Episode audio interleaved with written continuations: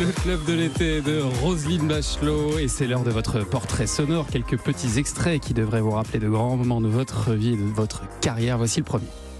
Le ministre des Finances a pris une grosse cartouche avec laquelle il met du plomb un peu partout. Moyennant quoi, il a suscité les réactions violentes de tous les petits apparnients qui s'estiment impliqués dans une loi pénalisant les fraudeurs. Est-ce que vous alors reconnaissez cette voix ou pas. Roselyne Bachelot Mm, C'est la voix de votre papa, Jean Arquin. Non, c'est pas vrai. Mais oui, qui était euh, non, député mais je gaulliste. pas, hein. vous, vous me faites euh, une émotion là, euh, Pardon. terrible. Je terrible. Et, et- et- Pardon. et- et- et- et alors, c'était, c'est lui qui vous a donné euh, envie finalement de faire de la politique? Il a influencé votre parcours? Oui, c'est-à-dire j'avais la, la chance. euh, c'est pas toujours facile d'avoir deux parents qui étaient en quelque sorte des héros, euh, de résistants.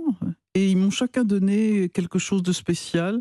Ma mère, euh, sa, ses convictions féministes, son, son goût pour la liberté, l'autonomie des femmes. Et Mhm. mon père, le goût de la politique. C'est un peu compliqué parce que c'était des gens finalement très sérieux. Il n'y avait pas beaucoup de place pour l'amusement. Mais ça donne aussi des fondements tout à fait importants. Ouais, et c'est vrai qu'on retrouve ça dans votre personnalité, à la fois des, des- voilà, des fondements, des solidités, et en même temps une forme de liberté de, de penser, euh, Voilà, y compris contre votre camp, ce que vous avez, ce que vous avez fait à Ah, plusieurs reprises, que, notamment contre oui, le Pax. euh, D'abord parce que mes parents étaient tous les deux issus de familles très simples. Ma grand-mère, dont j'ai raconté l'histoire dans un livre qui s'appelle Corentine, ne savait ni lire ni écrire. Et pour elle, le français était une langue étrangère. Elle, ne elle parlait breton. Euh, tout ça a fait que je ne suis pas attaché à une classe sociale. Et Ouais. que tous les gens que je rencontre ont pour moi la même valeur. Je suis pas la femme d'un clan, je suis pas la femme d'un milieu social, et tout ça m'a donné une extraordinaire liberté. Et de toute façon, l'idée fondamentale de mes parents, c'était que la culture, l'éducation, était le plus beau cadeau qu'ils pouvaient me faire. Hum. Et ça, c'est quelque chose qui vous suit pendant toute votre vie. Et c'est vrai que ça vous a rendu un peu inclassable quand on vous a vu euh, défendre le Pax, euh, la contraception, le mariage gay contre votre propre camp. Ça vous a donné une forme de liberté qu'on retrouve également plus tard dans votre carrière. Écoutez ça.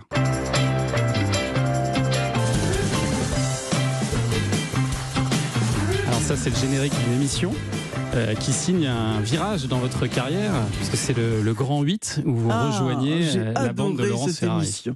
sur des 8. Adoré. J'ai vécu avec Laurence et toute l'équipe, euh, Elisabeth Bost, Absatoussi, Audrey Pulvar, On a vécu, j'ai vécu une émission qui justement, et c'est ça qui était très plaisant, qui mélangeait le sérieux, euh, la- ce que j'appelle les variétés, parce qu'évidemment, euh, le style people, disons, euh, qui m'a donné aussi, cette émission m'a donné l'occasion de rencontrer des gens tout à fait formidables euh, dans, le monde de, dans le monde de la culture, dans le monde du showbiz. Et il y avait une ambiance dans cette. euh, Dans Mais c'était quand même un, virage, euh, c'était un virage risqué quand même, parce que vous sortez, vous aviez été ministre avant ça sous, sous Chirac, sous Sarkozy. Bon là, on était en 2012.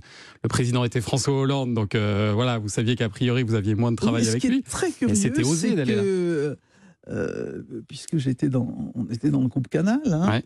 dans, dans cette émission, c'est qu'un responsable de Canal qui me reçoit euh, tout de suite, euh, c'était Ara Prikian, qui est maintenant sur TF1, Ouais. qui euh, me, vient me trouver avec Laurence Ferrari. Mais un responsable de Canal m'avait reçu et m'avait dit Je vous regarde depuis dix ans et je me dis que quand elle aura terminé la politique, je viendrai lui demander Ah, de faire de la, Vous aviez été repéré déjà. Vous aviez été repéré. Prochain extrait. Votre euh, profession aujourd'hui? Chroniqueuse éditorialiste. Et c'est un, un aller sans retour. Ah, absolument. La question qu'on vous pose au moins une fois par jour, vous ne reviendrez jamais en politique. Jamais vous reviendrez à la politique Jamais. Ou Jamais Jamais, jamais. Je ne reviendrai pas, c'est une décision irrévocable que j'ai prise. Comme disait un de mes amis, tu aimes trop la culture pour être, en être la ministre.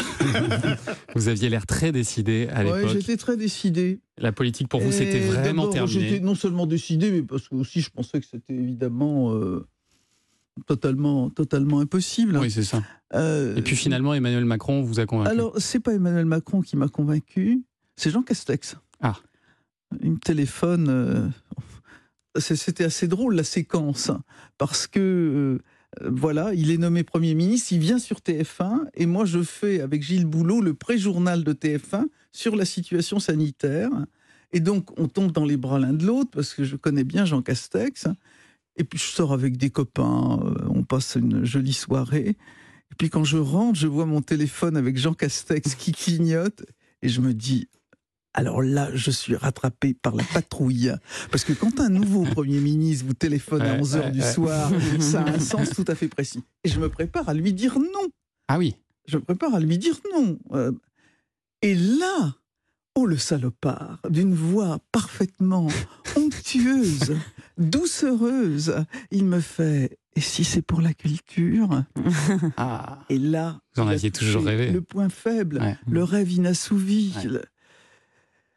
Et là, si je suis convaincu, je suis convaincu par Jean Castex et par la situation de la, de, de la culture, parce que la culture, c'est ma vie. Je suis quelqu'un qui... euh, c'était quand même un paradoxe. Je, je suis quelqu'un qui sort tous les soirs et je suis ministre de la Culture et la culture est fermée. Avouez quand même fais pas de chance. Euh, mais je, je sors tous les soirs un théâtre, un cinéma, un concert, un opéra. C'est c'est ma vie, ça, la culture.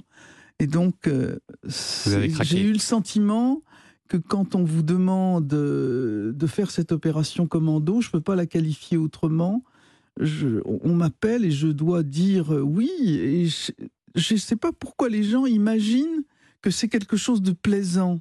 C'est le renoncement à tout ce que je, construis depuis pratiquement dix ans, euh, sur le plan de mes activités, sur le plan familial, sur le plan amical. Comment est-ce qu'on peut penser que je suis allé assurer cette fonction par un quelconque goût de, de la notoriété que j'avais euh, Aspect financier, certainement pas. C'est curieux. Ouais. Bah justement, la culture, euh, on va en parler dans un instant, puisqu'on va parler musique, de la grande musique avec l'immense Karima Charny. Tout de suite.